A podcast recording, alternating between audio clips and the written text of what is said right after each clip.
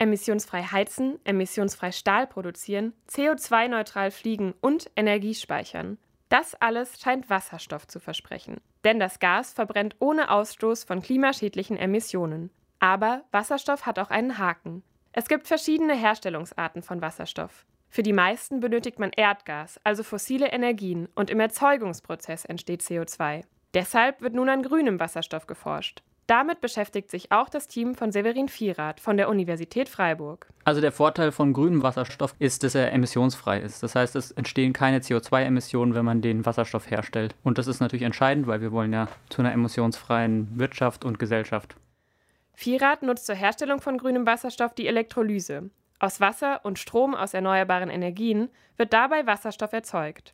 Diese Methode ist im Moment noch sehr teuer. Die WissenschaftlerInnen wollen die Kosten senken. Grüner Wasserstoff ist deswegen teuer, weil dabei teure Materialien verwendet werden müssen, also zum Beispiel Platin- oder Iridium-Katalysatoren.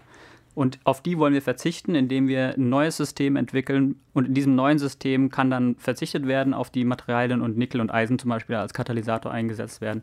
Somit möchten wir im Endeffekt die Kosten senken vom grünen Wasserstoff. Selbst wenn die Herstellung von grünem Wasserstoff eines Tages sehr günstig sein wird, braucht es dafür immer noch extrem viel erneuerbare Energien. ExpertInnen sind sich nicht sicher, ob diese Mengen vorhanden sein werden. Zentral ist, dass es auch nicht nur eine Lösung gibt für die ganzen Probleme. Wasserstoff ist ein Teil der Lösung und Batterien sind ein anderer Teil der Lösung und es gibt auch noch synthetische Kraftstoffe und auch andere Lösungen. Also wir brauchen immer maßgeschneiderte Lösungen dafür. Das heißt, Wasserstoff wird nicht die einzige Rettung in der Klimakrise sein. Vielmehr müssen verschiedene Ideen gefördert und neben dem Wundergas Wasserstoff auch noch andere Lösungen erforscht werden. Elena Kolb, Universität Freiburg.